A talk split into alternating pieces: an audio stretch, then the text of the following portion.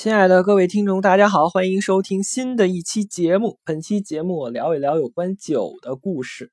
在我小的时候啊，曾经学过曹操写的著名诗篇《短歌行》，其中有这么几句，叫“慨当以慷，忧思难忘，何以解忧，唯有杜康”。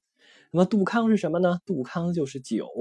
中国自古以来的酒文化源远流长啊，传说在大禹时期啊，大禹治水时期就有这个酒的存在。那么古往今来呢，喝酒喝的有名气的也是不计其数，喝酒喝出酒仙的也有大有人在。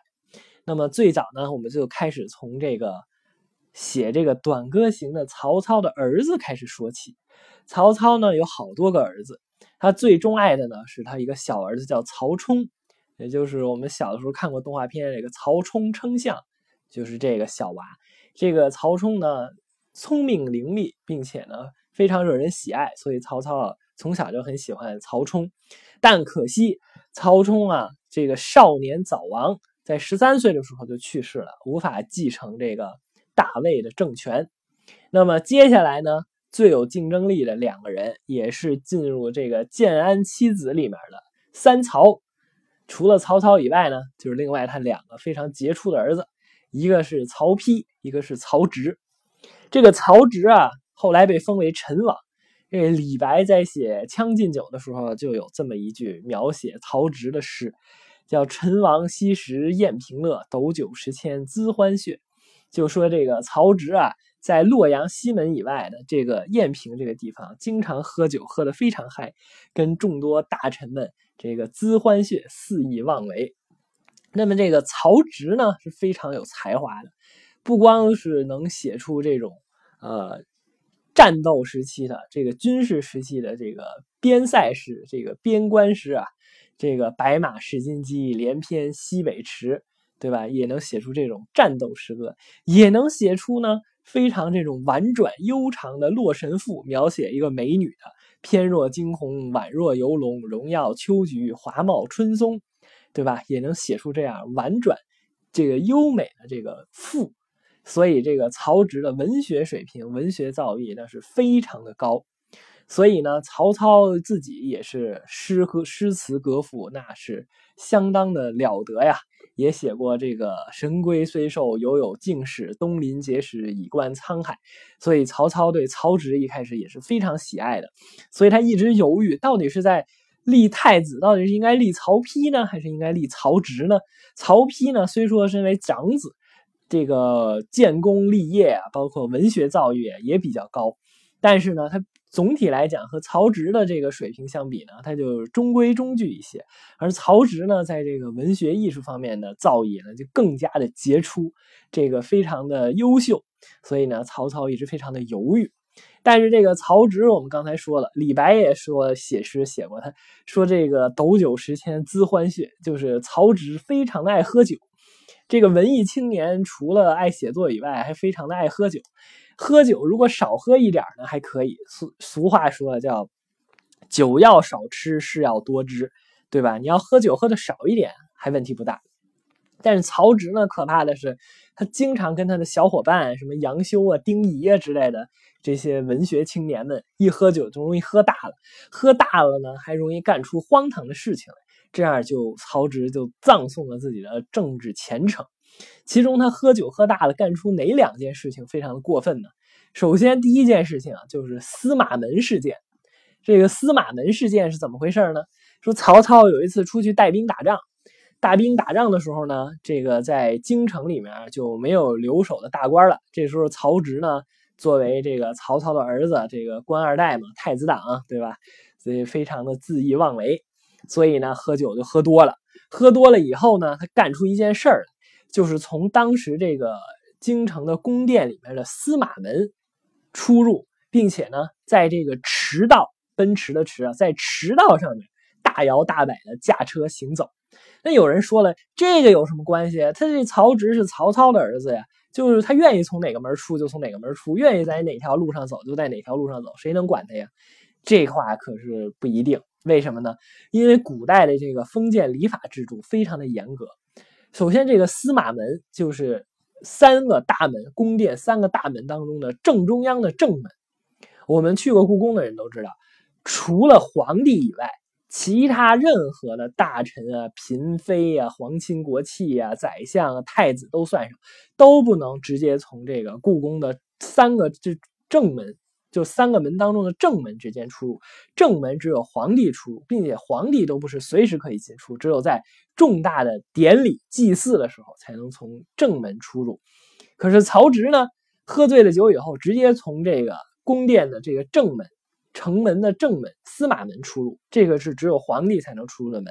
同时呢，还在驰道上面行走。驰道，《史记》里有记载，驰道就是天子之道，顾名思义就是。只有天子才能走的道路，但是曹植呢，喝多了，不管那套，在天子才能走的道路上肆意妄为，随便行驶，这个呢，完全破坏了这个汉朝末年的封建礼法制度，那还了得？这曹操回来以后，这个怒发冲冠啊，恨不得直接把这个曹植给宰了。但是毕竟是自己的亲儿子嘛，没敢下手，就把当时给曹植开车的这个司机。驾车的这个马夫就给砍了。我们知道，这个曹操虽说已经统一了中国北方了，那这个政治军事上这个名望非常的高，但是直到曹操去世，他都没有敢称帝，他最终也就是称到了魏公、魏王，然后赐九锡，对吧？有使用天子仪仗。这也就到头了。他在曹操去世的时候都没有敢称帝，可是他的儿子曹植呢，喝醉了酒以后就敢从天子出入的大门进出，并且在天子才能走的道路上面任意驰骋。所以啊，从这件事情以后，曹操对曹植的这个宠爱就有所下降。那么接下来又发生另外一件重要的事情，也跟这个喝酒有关，就导致曹植啊彻底就。被逐出了这个立储的这个行列，为什么呢？这个我们都知道，这个关羽在围困樊城的时候啊，上演了这个水淹七军的神来之笔啊，关羽的这个军事生涯达到了顶峰。那么这个时候，在敌对一方呢，在关羽的对立面呢，就是倒霉的曹仁。这时候曹仁啊，困守樊城，樊城城内只有几千人，并且呢，被关羽放水给淹了。这个城内是一片狼藉啊，仅有几千的守将，曹仁在这里苦苦支撑。这这个时候呢，曹操就得派人去救啊，对吧？你不能看着自己心爱的大将都是老曹家的人被关羽活活给围死，所以这个曹操就派领，当时他就想派这个曹植作为这个南中郎将，率领部队去营救曹仁。结果呢，这个军令已下，到曹植这块一看呢。曹植喝得烂醉如泥，不省人事，不能承担这个重任。哎呀，给曹操这是气的没辙没辙的。想到这个这么关键、这么重要的时刻，对吧？这个正是军事用人的时机，并且呢，给曹植一个这个戴罪立功的机会。他之前不是走到天子的门上去了吗？走入天子的路上，希望给他一个改过自新的机会，让他立点军功，未来说不定还有重新成为储君的希望。可是这个曹植是破罐破摔，越来越不争气，喝得烂醉如泥，无法接受这个军令，最后没办法，只能派别人去营救曹仁。所以呢，通过这个事件以后啊，这个曹植就彻底的淡出了这个争储的序列，在他哥哥曹丕登基。对吧？成为这个魏文定以后呢，那曹植就更没有什么好下场了。他的这个封封的这个王位啊、爵位啊，一降再降。他封的这个多少多少户的这个田地啊，也是一降再降。最后挤得他简直就痛不欲生啊，快活不下去了。直到这个曹丕去世以后，曹丕的儿子当了这个魏国的皇帝以后呢，他才这个生活的境遇才稍有好转。这个啊，就是我们说的这个曹植喝酒误事儿的故事。那么，在曹植往后或者跟曹植同一时代的，就是这个魏晋时代啊，还有哪些人喝酒非常的有名呢？我们知道，在这个魏晋时期有著名的竹林七贤。这竹林七贤呢，个个都能喝酒，并且呢，个个都以酒闻名。他们这个竹林七贤呢，有魏晋风度。什么叫魏晋风度呢？就是这些闲人雅士啊，不为五斗米而折腰。由于当时这个魏晋时期啊，政治黑暗。首先呢，是这个曹家的这几个幼主啊，不堪大任，被这个司马氏啊这个夺了权威，他们这个曹家这几个皇帝全是傀儡。这个司马氏的几任皇帝呢，除了这个追封的司马昭和这个魏武帝司马炎稍微有点作为，从他这第二任皇帝开始啊，也是是一个不如一个，越来越昏庸。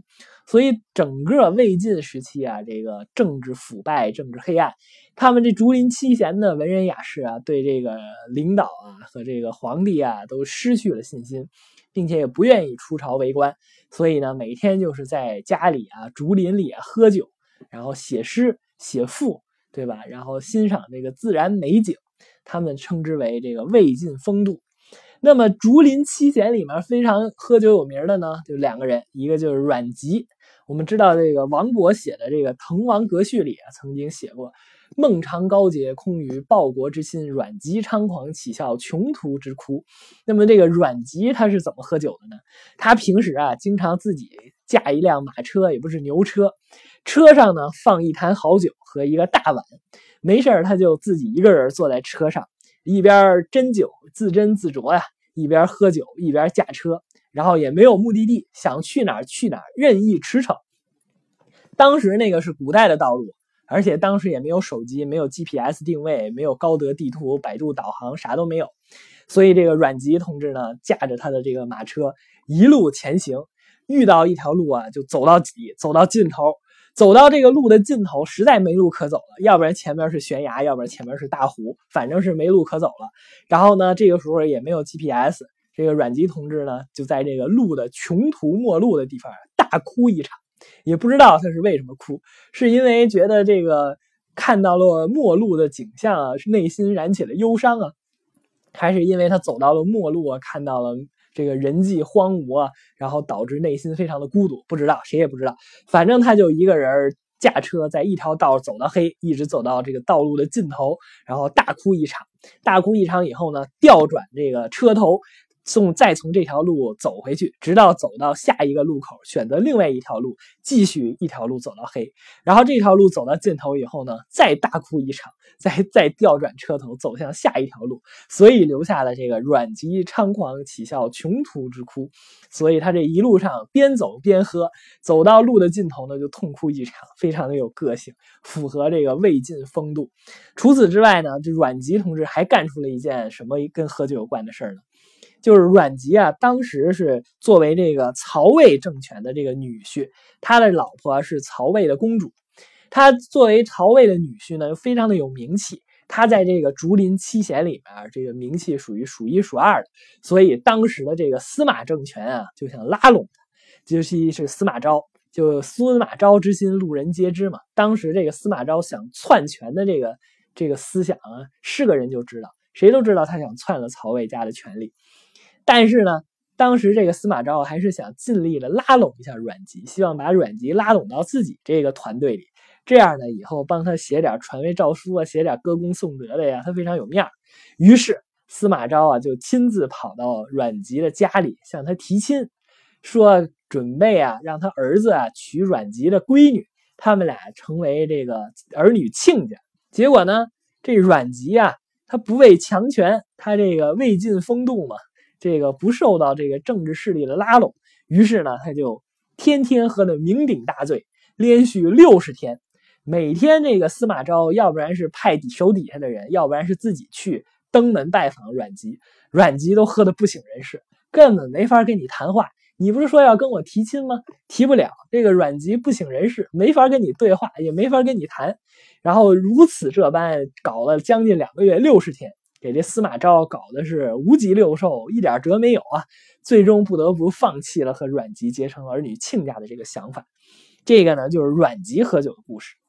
那么跟阮籍同名，同样都是在这个竹林七贤里的，还有谁呢？还有刘伶。那个刘伶喝酒的故事啊，就更不得了了。现在我们那个河北还有一个酒厂叫刘伶醉酒酒厂。是一个生产白酒的一个酒厂，可见这个刘伶醉酒那也是非常的有名气的。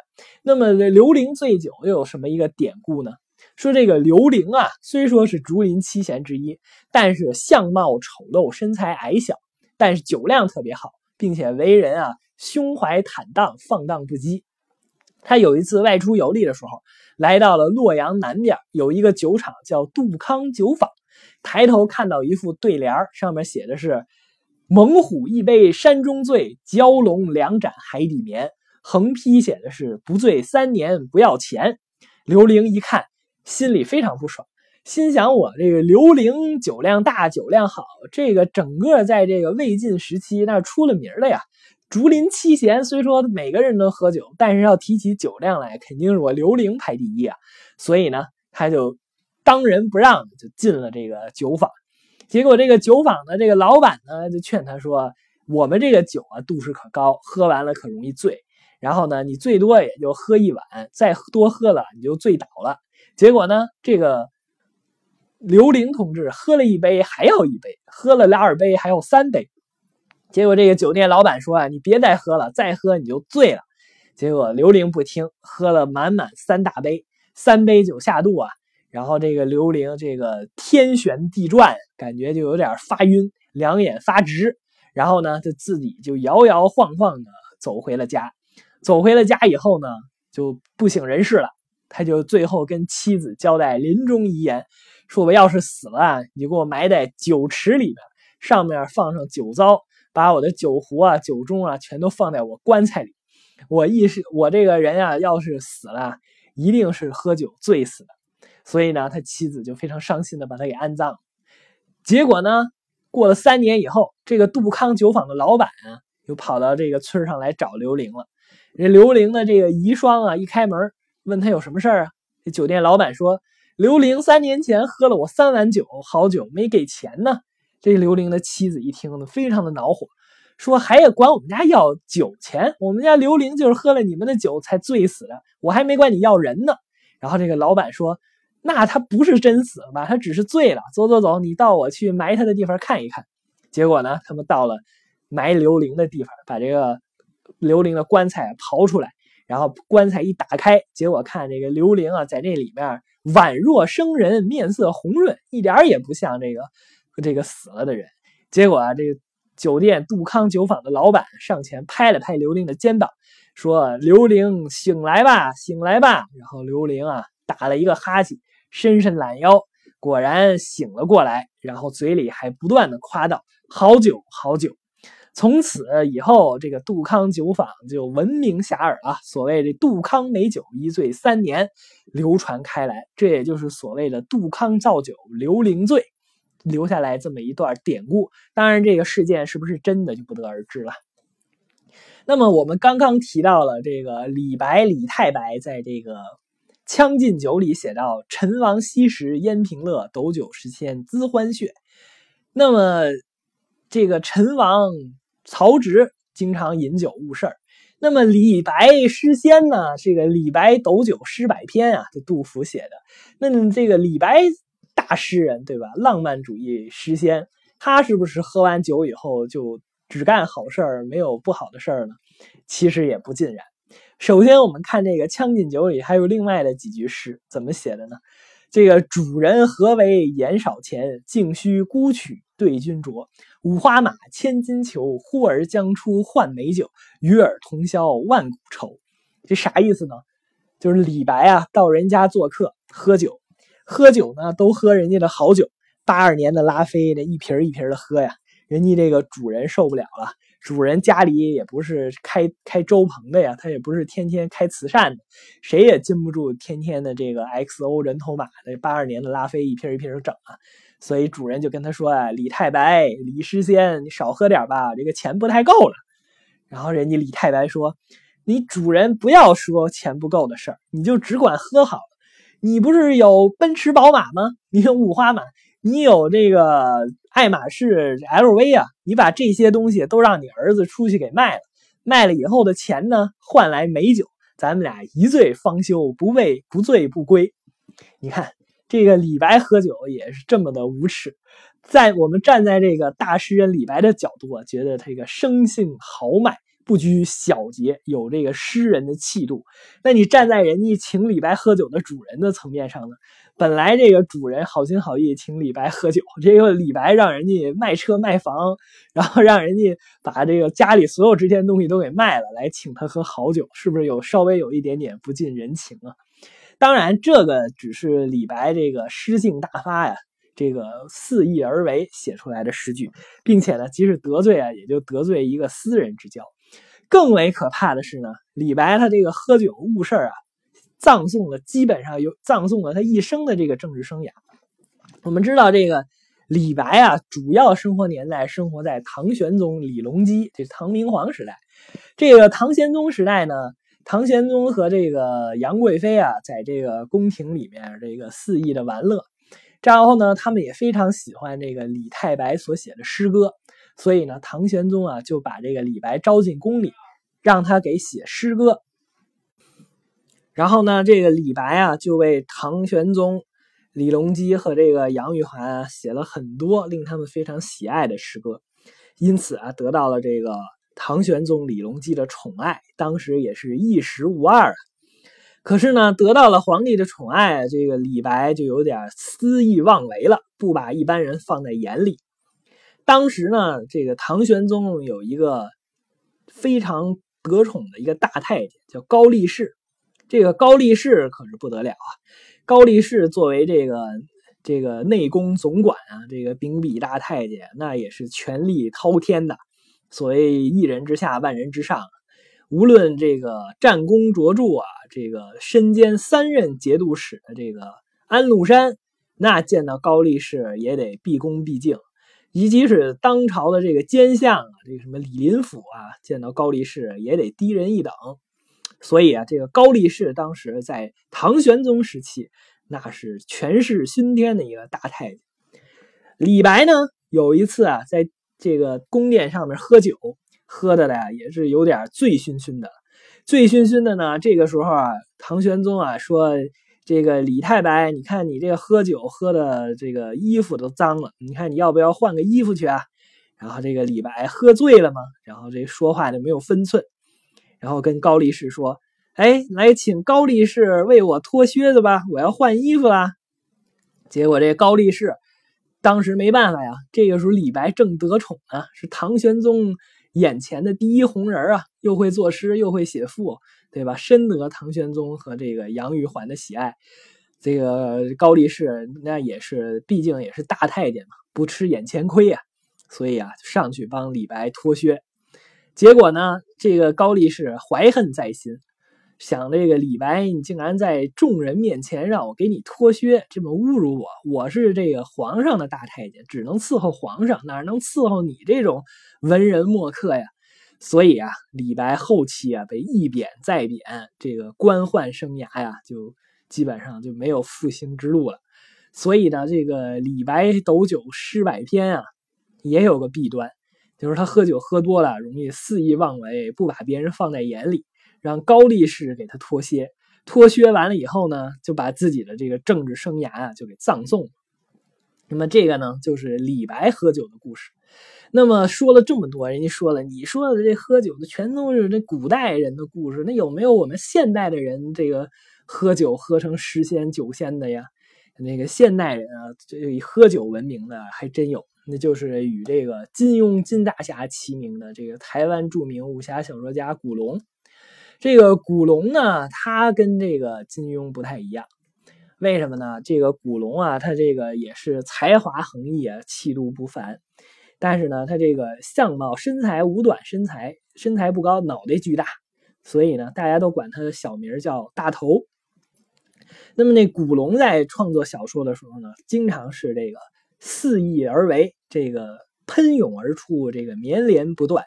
他呢，就是非常的有才气，并且呢，写武侠小说经常这个语言啊，这个很多这种名人名言写出来，让人家觉得下巴都能掉在地上，觉得非常的震撼。比如说这个人在江湖身不由己，哎呀，简直写出了人间的这些辛酸。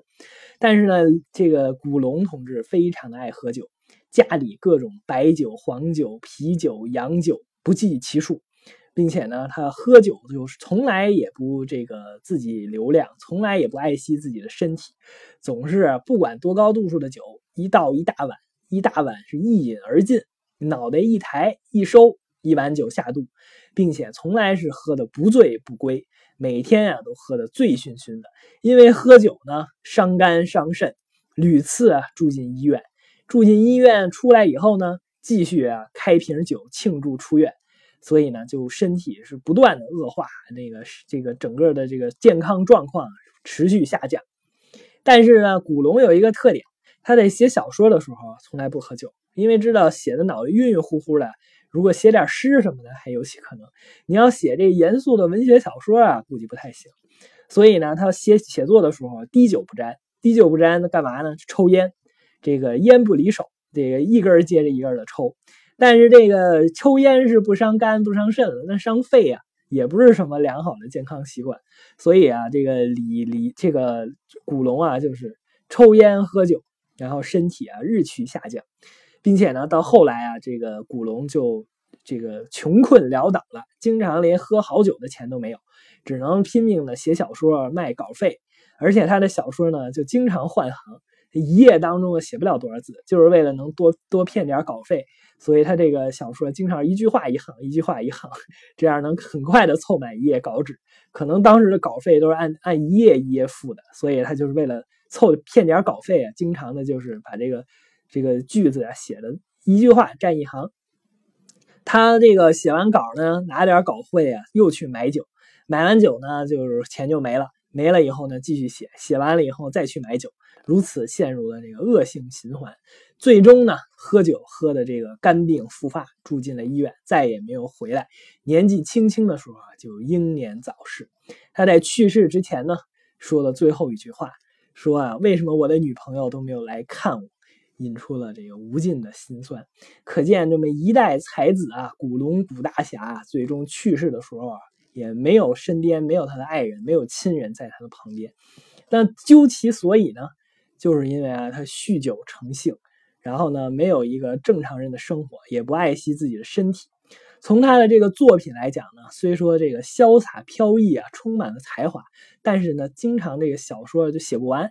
就是古龙的很多作品都是残卷，都是没有写完整，都是没有最终集结成为一个完整结构的小说。你小说得有头有尾啊，有高潮啊，有平淡，有平铺啊。他的小说经常是不完整，还没有写完他就去世了，或者还没有写完就去写另外一部小说，骗另外一部稿费去了。所以他整个的小说写的和另外一个大侠金庸金大侠相比啊，就会欠缺一些。金庸金大侠呢，他这个飞雪连天射白鹿，笑书神侠倚碧鸳啊，整个的小说架构非常的完整，而且呢，金庸自己也比较自律，洁身自好，也爱惜自己的身体，酒呢可能也会喝一点，但绝不会嗜酒成性。你看金庸先生今年已经九十多岁了，虽然屡次被传出了一个失事的新闻，但是呢，他都自己出来辟谣，证明他还依旧健康的活着。同时呢，金庸也是富甲天下，身价几十个亿，每年各种电影、电视剧啊、出版书籍的改编呀，都要给他无数的这个版权费。所以呢，这个酒虽然是好东西啊。但是呢，想借酒消愁，对吧？何以解忧，唯有杜康，可能还是不太靠谱的。这个李太白也写过，这个抽刀断水，水更流；举杯消愁，愁更愁。所以呢，大家喝酒还是要有量、有节制，再有点喝点小酒助兴呢，还是可以。但是呢，千万不要多喝，喝多了容易伤身体。非常感谢大家收听本期节目。